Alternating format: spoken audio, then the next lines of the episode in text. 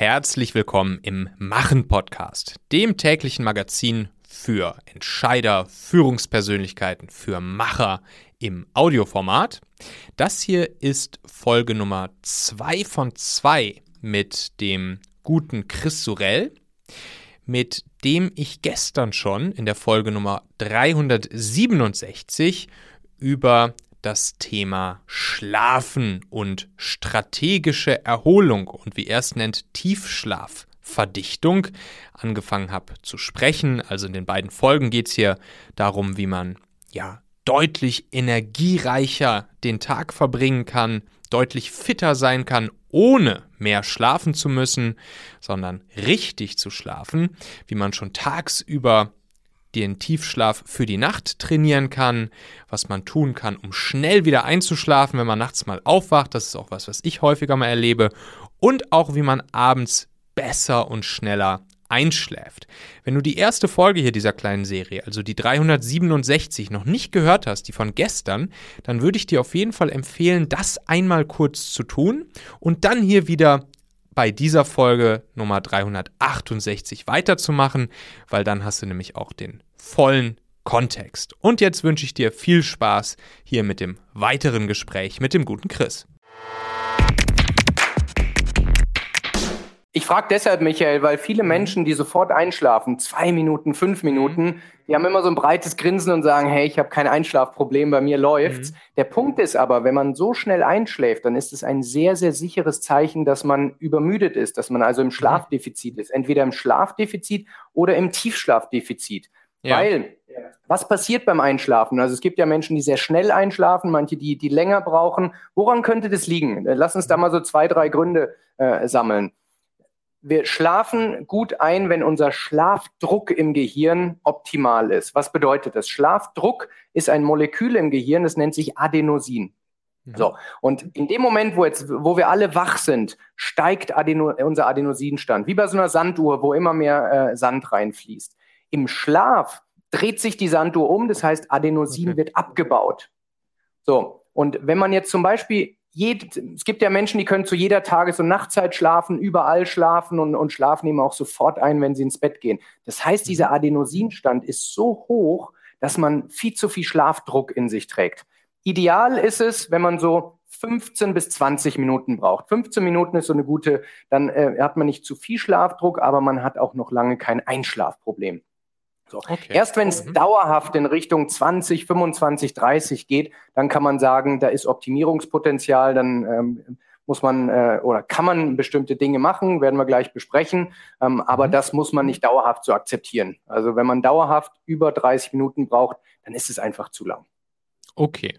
Und dann, was, was, was ich dann halt häufiger mal erlebe, ist, wenn ich dann nachts aufwache, dass mhm. ich dann halt zum Beispiel anfange, über irgendwelche Sachen nachzudenken, irgendwelche Sachen auszudenken und so weiter und so fort.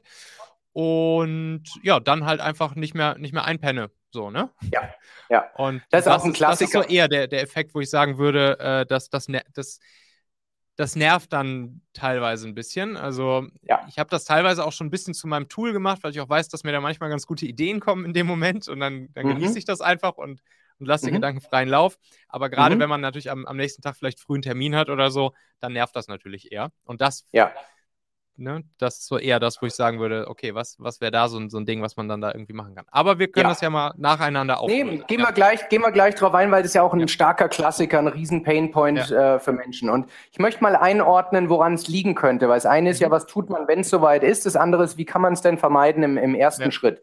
So, und wenn du dir mal überlegst, Michael, woher der Name Mitternacht kommt, 12 Uhr mhm. nachts, Mitternacht, das liegt daran, weil die Mitte der Nacht früher mhm. vor Elektrizität etc. eher so um 12 Uhr war. Das heißt, wir in unserer Evolution sind eigentlich dazu gebaut, so gegen 8, 9 Uhr ins Bett zu gehen und um 3, 4 aufzustehen. Das heißt, wenn Menschen um 3 oder 4 aufstehen, dann ist es nicht sehr unnatürlich, sondern erstmal ist es das Allernatürlichste der Welt.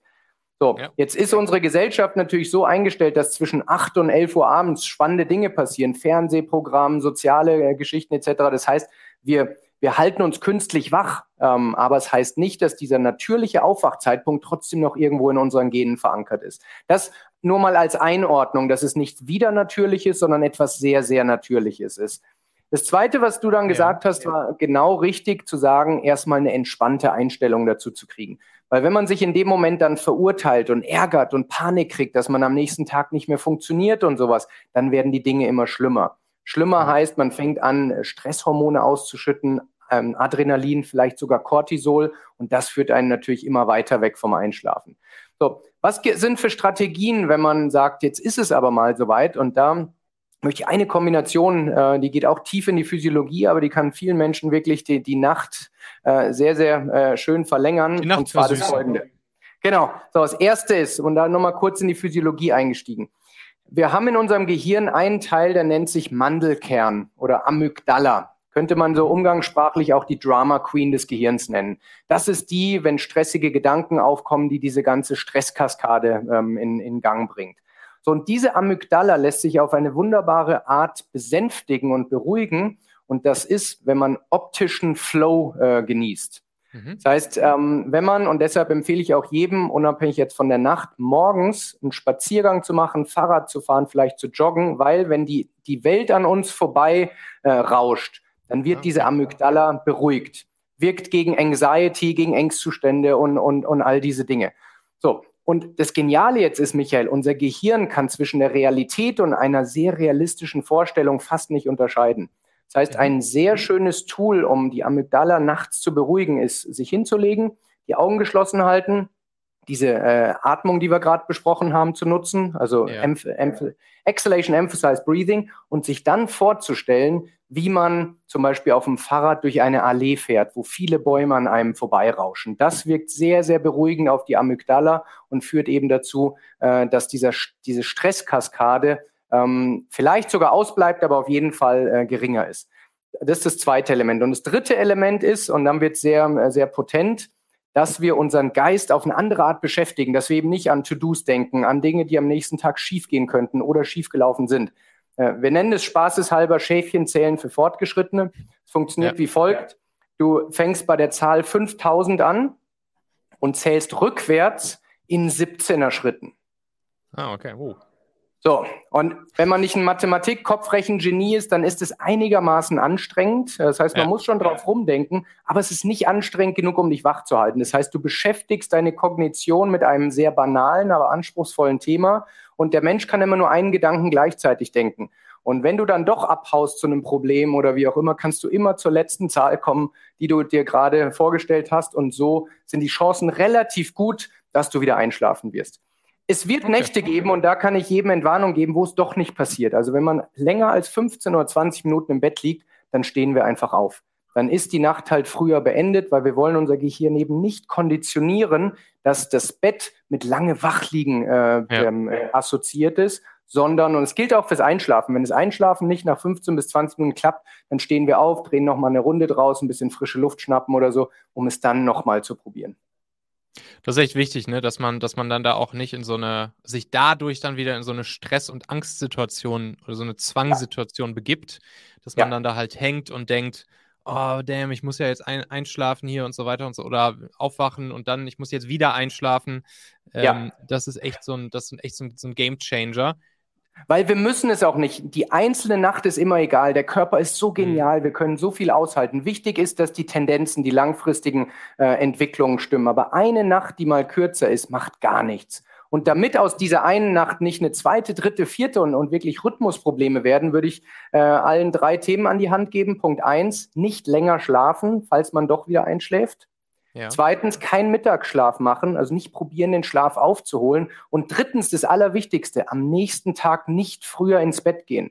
Das ist so ein Impuls, eine Intuition, ja. den die Menschen haben, oh, ich hatte eine kurze Nacht, also gehe ich heute mal früher ins Bett. Weil okay, so richtig. entstehen dann Rhythmusprobleme, dass aus einer schlechten Nacht eben viele schlechte Nächte werden. Wir schreiben die Nacht ab. Ähm, es geht nie um die einzelne Ausnahme und so können wir langfristig im Rhythmus bleiben. Ja, okay, das, das, ist, das ist ein sehr, sehr, sehr wichtiger sehr wichtiger Punkt. Und grundsätzlich würdest du sagen, es ist schon wichtig, sozusagen routiniert jeden Abend mehr oder weniger zur selben Zeit ins Bett zu gehen und zur selben Zeit aufzustehen und, äh, und, und was passiert zum Beispiel am Wochenende? Würdest du es da auch im Großen und Ganzen knallhart weiter so durchziehen oder was, was würdest du da so empfehlen? Also erstmal unsere innere Körperuhr, sogenannte zirkadiane Rhythmus, braucht Konsistenz. Das ist mhm. erstmal eine physiologische Notwendigkeit. Jetzt ist aber auch so, dass die Realität einfach oft anders ist. Deshalb geben wir unseren äh, Klienten immer mit, dass wir sagen, die Aufstehzeit bleibt konstant. Mhm. Wir nennen es in unserer Welt die Anchor Get-Up Time, die Anker-Aufstehzeit, die ist gesetzt. Aber die Einschlafzeit, die kann je nachdem, was man vorhat, eben auch variieren. Das können mal äh, fünf Zyklen sein, also ein Zyklus immer 90 Minuten. Es können mal fünf Zyklen sein, es können aber auch mal vier Zyklen sein. Wichtig ist aber, dass die Aufstehzeit eben äh, immer konsistent bleibt. Und so kann man schön Konsistenz mit Flexibilität, die wir alle in unserem Leben brauchen, kombinieren.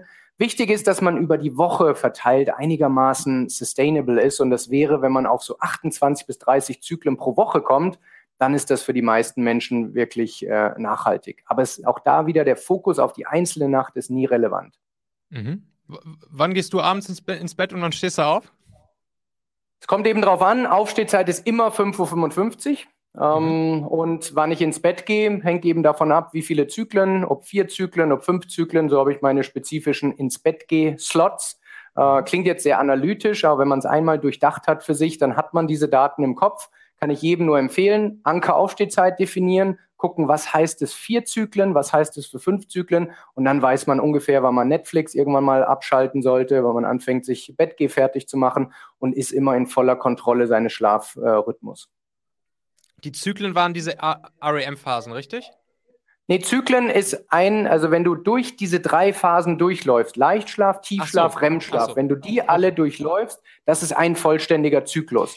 Ist das Und, auch so, dass, dass, die auch wirklich immer hintereinander stattfinden, ja? Also die ja. drei sozusagen, die bauen immer aufeinander auf. Wobei immer heißt in einer idealen Welt, also in einer Welt, wo man mhm. eine gesunde Schlafarchitektur hat. Wenn ich einen Klienten habe, der nur fünf Minuten Tiefschlaf hat, dann bleiben die Tiefschlafphasen natürlich in sehr vielen Zyklen komplett aus. Das heißt, man hat viel höhere Leichtschlafanteile, als man es eben haben sollte. Aber in einer, in einer normalen Welt, wenn man einen okay Schlafrhythmus hat, äh, dann ist es genauso, wie du sagst. Okay, und da sagst du so 28 Zyklen pro Woche, das ist eine, das ist eine schöne Zahl, ja? 28 bis 30, dann äh, fühlen sich die meisten dauerhaft äh, ausgeruht. Okay. Ja, und daran kann man jetzt natürlich grob sich dann errechnen, so dieser, dieser Klassiker, ja, man braucht mindestens sieben Stunden Schlaf pro Nacht oder so, das ist dann halt hinfällig, ne? Weil darum geht es am Ende dann ja gar nicht, sondern es geht halt ja dann viel mehr um diese, um die Zyklen und die Länge der einzelnen Phasen in den Zyklen, oder? Genau, aber, also nicht aber, sondern und. Ähm, die Frage ist, was will man und wie viel Zeit mhm. hat man zur Verfügung? Wenn man jetzt sagt, man möchte die perfekte, alles rausholen aus dem Schlaf, jede REM-Phase, je, alles optimal machen, dann wären wir natürlich bei diesen 35 Zyklen. Aber ja. das ist halt für viele Menschen einfach nicht realistisch. Genauso wie man sich halt auch nicht perfekt ernährt oder nicht den perfekten Sport macht. Viele joggen, aber machen halt kein Krafttraining und Yoga nebenher oder so. Und deshalb ist so immer so die Frage des Anspruches, äh, wie viel Zeit hat man zur Verfügung, wie viel möchte man in das Thema Schlaf allokieren und danach richtet sich dann äh, letztendlich, äh, auf welche Strategie man setzt. Aber Fakt ist, selbst wenn man eben nicht auf die, die perfekte Dauer kommt, kann man trotzdem mit Tiefschlafverdichtung die körperliche Regeneration abschließen. Das ist äh, die, die wichtige Aussage. Okay, super.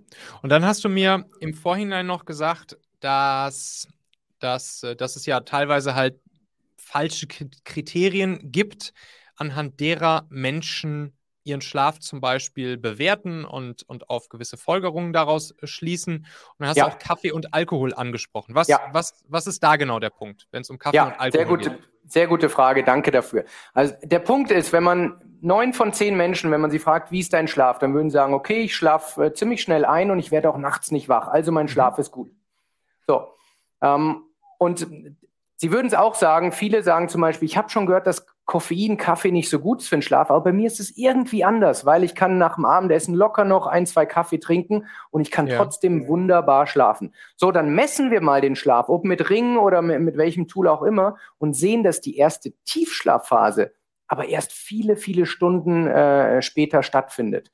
So, und das ist der Punkt. Wir, wir müssen anfangen, unseren Schlaf daran äh, zu bewerten, wie unser Energielevel am nächsten Tag und über den Tag verteilt ist und eben nicht an diesen zwei völlig verkürzten Kriterien Einschlafdauer und, und Aufwachzeit. Und Alkohol gilt das Gleiche. Viele nutzen Alkohol, um runterzukommen. Alkohol wirkt ja sehr beruhigend ähm, und ja. führt im Übrigen auch dazu, dass man schneller einschläft. Das ja. nennt sich die die Einschlaflatenz wird durch Alkohol reduziert. Aber der Preis, den wir dafür zahlen, der ist riesig, weil Alkohol zerstört komplett die Schlafarchitektur. Das heißt, wir kommen nicht in den Tiefschlaf. Mhm. Wir haben auch viel geringere REM-Schlafphasen. Wir müssen nachts äh, auf Toilette, um, äh, um Wasser zu lassen. Von daher wird auch da die Erholung völlig zerstört durch Alkohol. Das heißt nicht, dass wir keinen Alkohol mehr trinken. Also ich bin kein Freund von einem asketischen Leben. Der Punkt ist nur, ähm, es zu den richtigen Zeiten und in der richtigen Frequenz zu tun. Das heißt, was ich meinen Klienten immer empfehle, du wirst vielleicht lachen, aber das meine ich wirklich ernst, so früh wie möglich am Tag Alkohol zu trinken, damit wir möglichst nüchtern ins Bett kommen. Dann können wir mhm. nämlich noch den Alkohol genießen, ähm, aber trotzdem eben unseren Schlaf nicht dafür opfern. Und das andere ist, was meine Empfehlung wäre, ist halt eher für die sozialen Highlights, für die Feiern, für die Events und so aufzuheben und nicht als tägliche Runterkommen-Routine, weil da haben wir jetzt bessere Tools ja. kennengelernt, die viel effektiver sind und eben keine Nebenwirkungen haben. Auf jeden Fall. Okay, und dann ganz am Ende ist es immer so, dass das im Prinzip die Haupt-KPI, die du misst und woran du dann auch erkennst, ob es, ob es Optimierungsbedarf gibt oder nicht, ist wirklich dieses Energielevel am nächsten Tag. Ja, das habe ich jetzt hier bei dir schon ein paar Mal rausgehört. KPI Energielevel am nächsten Tag, oder? Das wäre auf jeden Fall einer, wenn man keine Tools zur Verfügung hat. Das ist das, was man subjektiv bewerten kann. Wenn wir jetzt tiefer in Messung gehen, vielleicht machen wir das mal in einer anderen Folge, hochspannendes mhm. Thema auch, aber um jetzt mal eins rauszugreifen, wäre das Thema Herzratenvariabilität. Die von, äh, von uns, die schon messen, wissen das. Das ist letztendlich eine Kennzahl, die ausdrückt, wenn, wenn unser Herz ein Auto wäre, dann wäre diese Herzratenvariabilität so eine Mischung aus Bremskraft und Beschleunigung.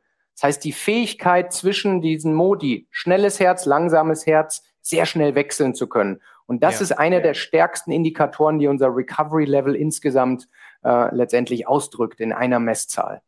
Okay, spannend. Ist eigentlich dieses, dieses Bild von den, von den Lerchen und den Eulen, trifft das, gibt's das? Trifft das zu? Gibt es diese unterschiedlichen Schlaftypen, beziehungsweise eben die unterschiedlichen, uns scheinbar eingebauten ähm, ja, Vorlieben, ob wir lieber spät ins Bett gehen, lange pennen oder umgekehrt? Gibt es das wirklich ja, oder ist das, ist das nur anerzogen? Die sind nachgewiesen. Es gibt sogar noch Subkategorien. Also manche Wissenschaftler sprechen sogar von fünf äh, Varianten, die einfach nur noch eine feinere Differenzierung von diesen zwei Extremen sind, die du nennst. Das ist tatsächlich in unserem Genpool eingraviert. Das ist etwas, was nicht ver veränderbar ist. Und wo man auch sagen muss, die Morgenlärchen, die sind von unserer Gesellschaft schon deutlich bevorzugt, weil die meisten Büroarbeitszeiten fangen eher früh an. Äh, und es gibt aber Menschen, die gehen lieber um 11, 12, 1 ins Bett und würden lieber gern bis 8 Uhr morgens schlafen. Ähm, aber es ist eben je nach Berufsbild gar nicht so einfach, das zu tun. Und dauerhaft gegen seinen Chronotypus zu leben, ist anstrengend, muss man ganz klar sagen. Es gibt Tools, äh, da sind wir beim gleichen Thema wie Jetlag Recovery zum Beispiel, wie man seine innere Körperuhr auch ein Stück weit Phasen verschieben kann. Aber da braucht man die richtigen Protokolle und, und wirklich auch ein bisschen Wissen, um, um das zu tun. Kann ich aber jedem jeder Nachteule empfehlen, sich mit dem Thema zu beschäftigen, ähm, weil es ist sehr, sehr anstrengend, als Nachteule in einer Gesellschaft von Morgenlärchen dauerhaft zu funktionieren. Es gab doch mal diesen Trend, dass, dass irgendwann ganz viele so dieses, wie nennt es sich, periodisches Schlafen oder so gemacht haben. Im Prinzip ähnlich wie du, zwei Stunden pro Nacht, aber dann halt irgendwie, was weiß ich, alle paar Stunden tagsüber nochmal 20 Minuten oder so, ne? Oder sogar nur rund um die Uhr immer nur 20 Minuten. Hat das irgendwie genau, Sinn und Zweck? Oder? Ja, das Stichwort ist polyphasisches genau, Schlafen. Polyphasisches, genau. Das, äh, Ronaldo hat es eine Zeit lang gemacht, der hat es so ein bisschen berühmt gemacht. Und die mhm. Idee ist hier nicht den einen Block an fünf Zyklen zum Beispiel in der Nacht zu schlafen, sondern auf einen 24-Stunden-Kreislauf letztendlich zu verteilen. Das heißt, man schläft immer in diesen vollen Zyklen, diese 90 Minuten und das dann vier, fünf, sechs Mal am Tag. Der Punkt ist folgendes, Michael. Erstens, es gibt mhm. keine Langzeitstudie, die zeigt, dass die Erholungseffekte identisch sind. Ich bin eher skeptisch. Ich kann es auch nicht, ich habe keinen Gegenbeweis, aber es wird gegen viele Theorien, die, die, die im Schlaf äh, stattfinden, sprechen, dass diese Zerstückelung genauso äh, regenerativ ja. ist. Und das Zweite ist, es ist sozial wahnsinnig schwer umsetzbar. Ja. Selbst die UEFA hat für Ronaldo nicht die Champions League-Spiele verschoben, dass es in seinen Rhythmus passt. So. Und genauso geht es den meisten Menschen, die einen, einen Job haben ja. oder sowas, dass es fast nicht machbar ist. Ja, auf jeden Fall. Alright, also ich habe schon super viel mitgenommen, super viel gelernt. Ein paar Techniken habe ich jetzt an der Hand. Haben wir noch irgendwas vergessen, was wir unbedingt noch ansprechen sollten an Tools, an Methoden, an Techniken, an Kniffen, die du uns noch äh, mitgeben möchtest? Eine Sache wäre wirklich wichtig, weil das kommt so, wenn ich es jetzt erzähle, unspektakulär rüber. Aber wenn wir noch zwei Minuten Zeit haben, das könnte ja. für viele wirklich der größte Gamechanger sein. Und zwar mhm. äh, gibt es immer mehr, gerade neueste Wissenschaft, die zeigt, wie wichtig Licht am Morgen ist. Und zwar Licht wirklich am Morgen. am Morgen. Und mit Licht meine ich nicht, dass es auf die Haut geht, also nicht die Vitamin D-Produktion, sondern wir haben in unseren Augen in der Netzhaut einen, einen dritten Zelltypus, der noch gar nicht so lange bekannt ist. Wir alle kennen die Stäbchen und Zäpfchen, die quasi für das Sehen zuständig sind. Es gibt aber melanopsine Ganglienzellen, die die Helligkeit äh, messen. So, und diese, äh, diese ähm, Zellen geben, wenn Licht auf sie trifft, über unseren Sehnerv einen Impuls tief in unser Gehirn rein zu einem Organ, was sich suprachiasmatischer Nucleus nennt. Das ist unsere innere Körperuhr die steuert tatsächlich jede Zelle im Körper und sagt, ob wir eher im Wachmodus oder im Schlafmodus sein sollen. Mhm. So. Und der Punkt ist jetzt, wir brauchen 30, vielleicht noch 60 Minuten nach dem Aufstehen ein deutliches Lichtsignal in unsere Netzhaut, dass der Tag beginnt. Weil dadurch gibt der Dirigent, diese, diese innere Körperuhr, die, das Signal an das Orchester, an alle unsere Zellen, der Tag beginnt. Das heißt, der Muskeltonus steigt, die Herzrate steigt, unsere Atemfrequenz steigt und viele, viele andere Dinge. Das heißt, wenn wir ein hohes Energielevel tagsüber wollen, dann brauchen wir dieses Lichtsignal in unsere Netzhaut rein, früh am Morgen. Und zwar nicht nur fürs Energielevel, jetzt schließt sich der Kreis zum Schlafen, weil in dem Moment, wo das passiert, steigt Cortisol in unserem Kreislauf an. Ein gewollter Cortisol-Boost, also nicht das, was wir vermeiden wollen, sondern gesunder. Und dadurch wird automatisch ein, ein Trigger, ein Timer gesetzt, dass ungefähr 14 bis 16 Stunden später das Schlafhormon Melatonin ausgeschüttet werden soll.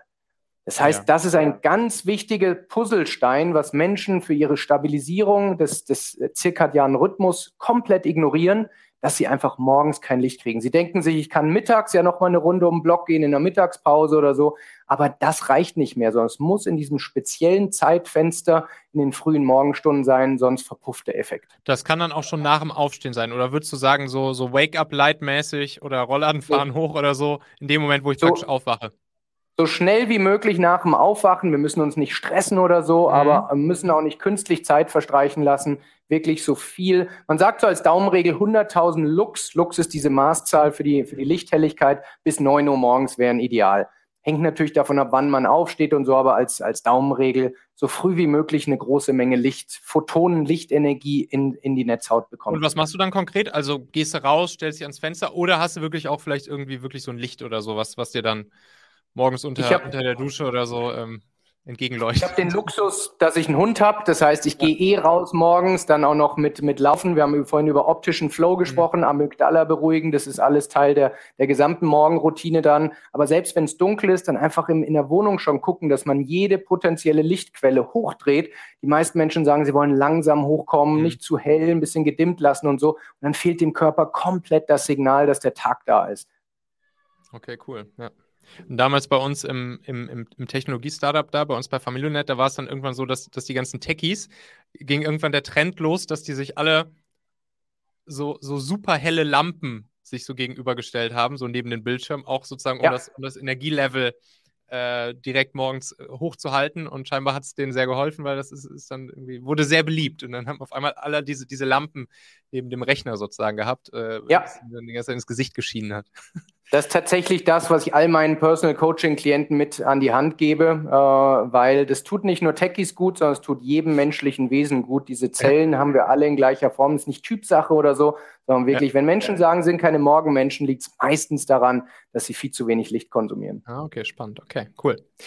Was was erfahre ich noch alles in deinem Buch und für wen ist das insbesondere? Also als, als welche Person sollte ich mir dein Buch zu Gemüte führen und was lerne ich dann darin noch? Die Tiefschlafformel. Ja, das Buch ist nicht für Menschen mit Schlafproblemen. So. Mhm. Ja, für die auch. Aber es ist vor allem für Menschen, die mit voller Energie durch ihr Leben gehen wollen, ohne ihr Leben grundsätzlich groß verändern zu müssen. So wie wir es jetzt schon angesprochen haben, kleine, leicht implementierbare Tricks, die unsere Physiologie an den richtigen Stellen packen, sodass wir die richtigen Hormone, die richtigen Gehirnwellenfrequenzen und alles, was dazugehört, um auf einem hohen Energielevel tagsüber zu sein und abends eben richtig runterzukommen und in den Tiefschlaf zu kommen. Und was steht drin? Es ist letztendlich eine komplette Schritt-für-Schritt-Anleitung durch diese Tiefschlafverdichtung, ähm, okay. durch alle Segmente abschalten, Tiefschlafkiller eliminieren, ähm, Abendroutine, Tag- und Morgenroutine, wie Licht, wie viele andere Gewohnheiten etablieren. Also letztendlich eine Schritt-für-Schritt-Anleitung mit einer Challenge am Ende, mit einer Community. Wir haben noch ein riesen Bonuspaket ums Buch mit Personal, also mit Coachings, die ich per Video aufgenommen habe, mit Audio-Tracks, um seine Gehirnwellen zu verlangsamen. Also es ist ein ziemlich fettes Paket, wenn ich so sagen darf, was wir ums Buch geschnürt haben, was kostenlos für jede Leserin, jeder Leser mit äh, dabei ist. Nice. Wo findet man dich, wo findet man dich sonst so, wenn ich jetzt mehr vom Chris erfahren will, wo wäre die erste Anlaufstelle, wo gucke ich nach, wo gehe ich hin? LinkedIn sind wir sehr aktiv, ähm, viel Wissenschaft, viel äh, Klientengeschichten äh, etc. Auf Instagram zeige ich so hinterm Blick, äh, wie ich die ganzen Dinge in meinem Alltag umsetze. Ähm, auf chrisrel.com gibt es alle möglichen Freebies und E-Books und, und Tracks und sowas. Ähm, und auf TikTok auch. Ich bin sehr aktiv auf TikTok ah, okay. als Mr. Tiefschlaf. Eine ganz andere Art zu kommunizieren. Viele jüngere äh, Menschen, viele Gamer, viele Zocker, die die Nächte durchmachen, die wissen wollen, wie man damit umgeht. Also auch da freue ich mich, äh, wenn ihr mal vorbeischaut. Wie, wie läuft das so, TikTok bisher für dich? Wann hast du damit angefangen und was sind so deine, deine Erfahrungen bis jetzt? Ich habe jetzt so sieben Monate aktiv ja. ähm, und bin bei 220.000 Followern oder sowas. Ja. Ähm, und die Erfahrungen sind, dass es ein sehr interessantes Format ist, um Wissen zu äh, kompakt zu gestalten. Das war für mich eine große Herausforderung am Anfang, 15 Sekunden, 60 Sekunden zu machen, ja. die einen hohen Wert haben. Finde ich aber intellektuell eine hochspannende Storytelling technisch eine hochspannende Fragestellung, wie man in so kurzer Zeit Value vermitteln kann. Und ja wenn man das mal so ein bisschen verstanden hat, dann finde ich es wahnsinnig spannend. Also es gibt Tage, wo ich 15.000 neue Follower habe, da habe ich Jahre gebraucht auf LinkedIn, um das zu tun. Das ist einfach eine ganz andere Dynamik. Und ich habe viel Spaß daran, muss man sagen. Und es stimmt auch nicht, dass da nur Teenies sind, die Tanzvideos gucken wollen, sondern ich habe sehr auch äh, ja, qualifizierte äh, äh, Kommentare und, und Gespräche in den Talks, wo man auch raushört, dass es Menschen in unserem Alter sind, mit normalen Berufen in Anführungsstrichen und das hat mich komplett überrascht und, und ich bin wirklich gern da. Nice. Wie, wie oft haust du da ein Video raus? Einmal am Tag Minimum ähm, und manchmal auch häufiger. Ich muss sagen, ich habe, als ich das Buch geschrieben habe, habe ich eine kleine Pause gemacht. Äh, da habe ich bestehende Videos, die besten aus der Vergangenheit, gerepostet. Mhm. Ähm, und aber in der Regel ist mein Anspruch, es einmal am Tag zu machen. Ich komme nicht immer dazu. Wie, wie ist es von der Produktion her? Also du nimmst dann ja nativ für TikTok auf, das heißt, du recycelst mhm. in der Regel ja nichts anderes, ne? Ähm, ja, nicht nur in der Regel, das war auch ein großes Learning. Also wenn man mhm. probiert, YouTube oder Instagram oder was funktioniert gar nicht. Also gar nicht, gar nicht, gar nicht. Der Algorithmus funktioniert ja ganz anders als in mhm. anderen Plattformen. Äh, es wird erst an 100 Menschen ausgespielt. Wenn ja. da bestimmte KPIs gut sind, was Rewatch-Quote, die sehr, sehr wichtig ist auf TikTok, Like, Kommentare und, und sowas, dann geht's an 1000 dann geht es an 10.000, an 100.000. Du musst aber immer wieder diese Benchmark äh, quasi. Rewatch-Quote äh, ist, wenn ich mir ein Video angeschaut habe, dass ich es nochmal schaue, nochmal schaue, weil es ja automatisch ja, genau. wieder von vorne anfängt. Es, es ist im Loop, genau, ja. aber ähm, es muss natürlich so interessant sein, dass es einen Grund ja. gibt, es mindestens zweimal äh, zu tun. Was bei Content-Videos gar nicht so einfach ist, muss man ja. sagen. Ohne Musik, ohne irgendwelchen äh, Sportler oder sowas. Aber es gibt Möglichkeiten, wenn man so ein bisschen die Storytelling-Methodik verstanden hat. Das heißt, nicht immer linear erzählen, sondern vielleicht mal am Ende anfangen und dann springen, so ein bisschen Netflix-Storytelling-Methodik. Äh, äh, dann vielleicht mal Texte einblenden, die ein bisschen zu kurz drin sind, dass man es noch nicht ganz fertig äh, mhm. äh, lesen konnte, dass man noch mal reingucken muss. Also wenn man mit dem wachen Auge auf, auf größere Influencer guckt, sieht man immer so ein paar Trends und wenn man die dann entsprechend umsetzt, dann ähm, und dann haust du immer, immer, pro Video also, einfach immer so ein, so ein, so ein Erholungsschlaf-Tipp und Trick und Hack raus, ja? Ja, Hacks, aber auch so, auch so ich, ich verbringe da auch viel Zeit, weil man muss die ja. Community verstehen. So, was sind ja, die ja. aktuellen Games, die die spielen und was sind die Netflix-Serien? Da sage ich zum Beispiel, ein Video war fünf Gründe, um mal die Nacht durchzumachen. So, und dann ist es ein bestimmtes Computerspiel oder eine neue Haus auf äh, äh, Haus des Geldes Folge oder solche mhm. Geschichten. Also es geht nicht immer nur hart Tipps geben, sondern auch wirklich sich auf diese Community einlassen und, und die Spielregeln verstehen. Ja, das spannend. braucht Zeit, klar, aber ich finde es, wie gesagt, wahnsinnig interessant und zahlt auch voll auf unsere Mission ein, weil bisher habe ich mich hauptsächlich, sage ich mal, um die, um die berufstätigen Menschen mhm. in den Firmen, die meine Keynotes hören, meine Trainings kriegen und so. Und ich finde es wahnsinnig spannend, jetzt 14, 15, 16-Jährige mit, mit Schülerinnen und Schülern zu diskutieren, warum 8 Uhr morgens äh, eine falsche Schulzeit ist. Äh, äh, ich hatte immer so eins, da habe ich mich so hingestellt und gesagt, hier Schule ab neun äh, war ein Hashtag. So, das lässt sich wissenschaftlich fundiert darstellen, dass ja. bei Kindern in der Pubertät der zirkadiane Rhythmus sich um zwei Stunden nach hinten verschiebt. Das heißt, wenn hier Eltern zuhören ähm, äh, und ihr euren Teenies in der Pubertät sagt, ihr sollt bitte um zehn ins Bett gehen, dann wäre es so, als ob ihr euch selber sagt, dass ihr um acht oder um sieben ins Bett gehen sollt. Das mhm. ist einfach nicht das, wo, wo, wo Kinder sich in dieser Phase vom, von der inneren Körperuhr wiedersehen. Der Punkt ist aber, Michael, die Schule geht halt trotzdem um acht los. So, ja. Und deshalb befinden sich gerade Jugendliche in einem dauerhaften, wie wir es nennen, Social Jetlag.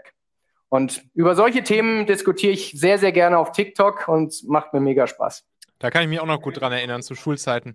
Ich komme ja da aus dem Rheinland und da lief dann nachts im WDR-Radio, lief immer Domian. Domian, ja, Klassiker. Und dann musste ich den immer noch hören, nachts von 1 bis 2. Ja. Und dann, äh, ja, und dann morgens natürlich irgendwie, ich glaube, um 7.50 Uhr ging dann die Schule, Schule los. Das heißt, ich musste so um 7 aus dem Haus. Ja. ja und dann, dann hängst du da. Dann habe ich einen, nicht ganz so einen harten Lifestyle gehabt wie du mit deinen zwei Stunden da äh, pro Nacht, aber schon ähnlich auch im, im Jetlag dann da permanent drin gehangen. Ja, absolut. Was sind denn deine Alright. Erfahrungen bei TikTok? Ich, ich, ich persönlich veröffentliche noch, noch gar keinen Content auf TikTok. Okay. Ich, äh, ich finde es natürlich trotzdem total spannend und, und predige das halt hier natürlich auch immer so ein bisschen, dass TikTok und LinkedIn ja die, die einzigen Plattformen sind, wo es wirklich noch so richtig gute organische Reichweite äh, aktuell gibt. Ja. Und ja, auch, auch das Thema des, des Alters und der Zielgruppe bei TikTok. Also, ich glaube, ich habe letztens gelesen, Durchschnittsalter liegt schon bei 27 oder so auf TikTok. Okay, interessant. Und ich finde es auch total cool. Also, und genau das auch, was du sagst. Ich finde, es gibt auf TikTok auch wirklich richtig, richtig, richtig guten Content. Und dann ja. ist das nämlich, dann ist das nämlich genau die Kunst, das in eine Minute irgendwie reinzubringen oder in ein paar Sekunden. Und das führt halt auch dazu, dass es wirklich richtig gute Creator auf TikTok gibt. Ja. Und das ist dann, das ist dann nicht nur hier dieses, äh, wie man das von diesen, also insbesondere Insta-Reels, wo dann da irgendwie die Leute so stehen und zeigen oben rechts, oben links, zack, zack, zack und irgendwas fliegt ins Bild. Nee, nee, ja. da gibt es schon echt richtig geilen Content auf TikTok. Und ja, ja also ich selbst mache da noch nichts, aber ich will mich da schon auch jetzt noch ein bisschen weiter reinfuchsen und finde das auch wirklich, ja, total, total spannend, muss ich echt sagen, ja. Deshalb. Sehr cool. Cool, dass du es machst. Alright, Chris, ja. Tausend Dank. Sehr, sehr cool. Ich danke dir. Sehr, sehr spannend, sehr viel gelernt. Wir haben auch wirklich hier einige Kommentare, ziemlich viele Kommentare äh, auf LinkedIn bekommen. Wir waren jetzt hier auch LinkedIn Live nebenbei. Mhm, da hat mhm. zum Beispiel einer geschrieben, ja, nicht umsonst gibt es Schlafentzug sowohl als Tortur- und Foltermethode gleichzeitig wird es auch von Medizinern als Antidepressionsbehandlung angeboten. Dann Andreas bedankt sich bei uns beiden. Sehr Sandra, gerne, Andreas. Sandra auch, sehr spannend, sehr gut erklärt. Super Thema für, für LinkedIn Live. Wir Menschen sind doch wesentlicher. Essen, trinken, schlafen, großgeschrieben. Jo, Nelson findet das, was wir hier machen, gar nicht einschläfern. Das ist auch schon mal gut. Äh, ja, Nils grüßt uns aus, aus Nürnberg. Und noch jemand, dessen Name hier nicht steht, sagt, dass wir das sehr gut auf den Punkt gebracht haben. Also, Chris, ich glaube, das war eine, war eine coole Sache. Und dann, ja, mach's gut. wir das jetzt hier mal. Und Jawohl. würde ich sagen, können wir vielleicht irgendwann nochmal wiederholen. Nächste Runde drehen. Mega gerne. Sag Bescheid. Ich bin dabei. Sehr gut. Mach's gut. Chris Macht's gut, Leute. Dank. Ciao, gute Nacht. Und da sind wir auch schon wieder am Ende dieser Folge hier. Denkt doch mal kurz drüber nach. Für wen könnte diese Folge oder der Machen-Podcast allgemein auch wertvoll, hilfreich oder spannend sein? Erzähl dieser Person gerne mal davon. Du kannst einfach den Link machen.fm slash podcast zum Beispiel per WhatsApp an sie senden oder diese Folge hier direkt aus deiner Podcast-App an sie teilen. Wir hören uns auf jeden Fall in der nächsten Folge wieder, vielleicht ja schon morgen. Bis dahin, dein Michael. Bye.